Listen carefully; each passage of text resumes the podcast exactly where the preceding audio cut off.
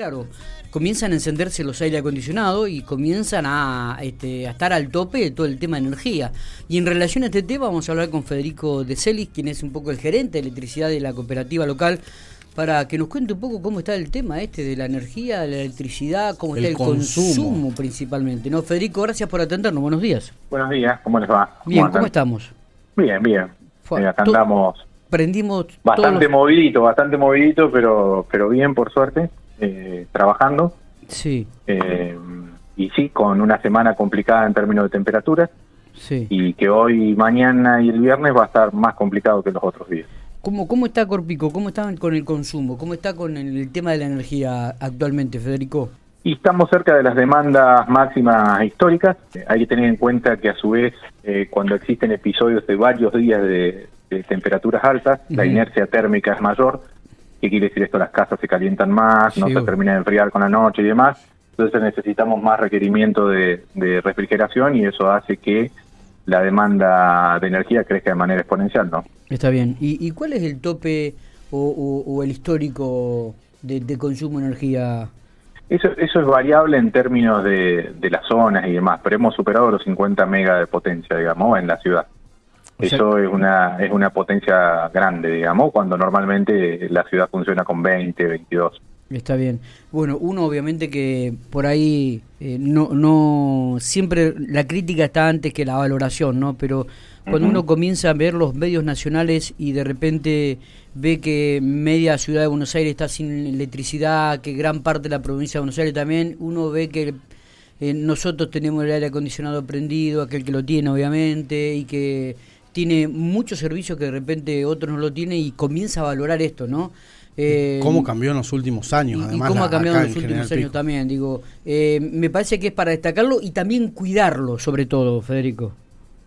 Sí, sí, año a año la, demanda de energía y crece, no solamente por la refrigeración y la, el crecimiento vegetativo de la población, sino que cada vez somos más electrodependientes. Toda nuestra, nuestra vida ronda en demanda de energía, ¿no? Los dispositivos móviles, internet, heladera, todo, todo lo que se te ocurra tiene demandas y sí influye bastante el tema de la refrigeración. Eh, en su gran mayoría, eh, casi todas las casas hoy por hoy tienen un aire acondicionado o más. Sí. Eh, hay que tener en cuenta que un aire acondicionado es, cuando está operando, representa más o menos la potencia que demanda la totalidad de la casa. ¿sí? Quiere decir que cada aire que nosotros incorporamos es como si fuera una casa más al suministro en términos de demanda de potencia. Entonces eso hace que cuando se produce un factor de simultaneidad alto, ¿qué quiere decir esto? Que muchos vecinos prenden el aire al mismo momento, todos en su casa y todo eso, la, la demanda crece muy fuerte y ahí puede que existan eh, cortes debido a la actuación de las protecciones, que básicamente son los fusibles que actúan como protección. Claro. Cuando hay una sobredemanda que exige más de lo que está preparada la línea. Entonces eh, ocurre eso. Eso hace que existan algún que otro reclamo puntual. Hemos tenido reclamos, en términos, han aumentado los reclamos por una cuestión lógica de, la mayor demanda. Eh, por suerte nuestra cooperativa invierte año a año, todos los años eh, crecemos en inversiones de, forma tal de mejorar el servicio y por eso tenemos la respuesta que tuvimos. No se ha quemado ningún transformador hasta ahora. Eh, hubo algunos cortes preventivos porque nosotros lo que hacemos es cambiar un transformador por otro de mayor potencia para que la máquina no sufra y para poder abastecer a la zona. Así que estamos contentos, sí hay que tener a la gente que pedirle que tenga un poquito de paciencia. Normalmente nosotros manejamos 10 reclamos semanales y eh, perdón, diarios y, y, ayer ayer por ejemplo hubo 300 reclamos. Eh, así que normalmente nosotros tenemos una, una cuadrilla que es la que genera, la, resuelve los reclamos, ayer trabajamos con tres. Así que bueno, eso, eh, para que no se produzcan los reclamos, muchas veces hay reclamos que son propios de los usuarios, que actúa su térmico o su disyuntor por mayor demanda, hay otros que se quema el fusible de la cometida, otro puede ser un fusible general, pero son reclamos que se resuelven rápidamente. Eh, Federico, se, ha dado o han llegado varias consultas referente a la, a la atención que hay eh, en, el, en algunos, algunas zonas de General Pico. En vez de 220 daban algo de 190, algunos que nos mandaban fotos de, de la medición. Eh, ¿qué, ¿qué, puede estar pasando en este caso y si pone en riesgo algún artefacto? En general, 190 volts ya es una baja tensión. Hasta 200 volts los equipos funcionan bien. el tema es que cuando existe a mayor demanda, baja la tensión también. ¿sí? Y eso se produce a nivel general. No es de pico nomás, sino que es una demanda eh, general. Imagínense que a nivel nacional ocurre. ¿sí? Las tensiones bajan porque se lo exige más al sistema.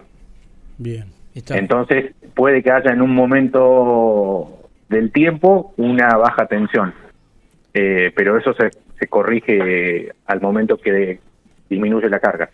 Eh, está, está, eh, digo, y lo importante también de todo esto y, qué consejos podemos brindarle a, la gente, Federico, principalmente me imagino que el horario pico debe ser de las dos, de las 12, o sea, del mediodía hasta las 4 o 5 de la tarde, si no me equivoco, ¿no?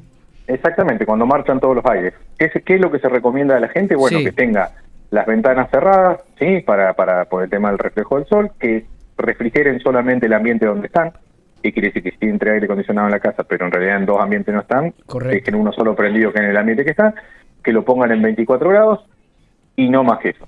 Digamos, esas son las lo que hay que tener cuidado. Eh, si eh, llegan a tener algún problema, que llamen al 335555, que los vamos a atender, o por los canales de WhatsApp, que busquen en nuestra página y demás que carguen su reclamo si tienen algún problema, que nuestra guardia va a ir a resolver. Eh, lo importante, y para remarcar también, eh, es lo que manifestabas vos, eh, en este momento no habría dificultades para abastecer, no solamente a General Pico, sino también a algunas localidades vecinas, ¿no?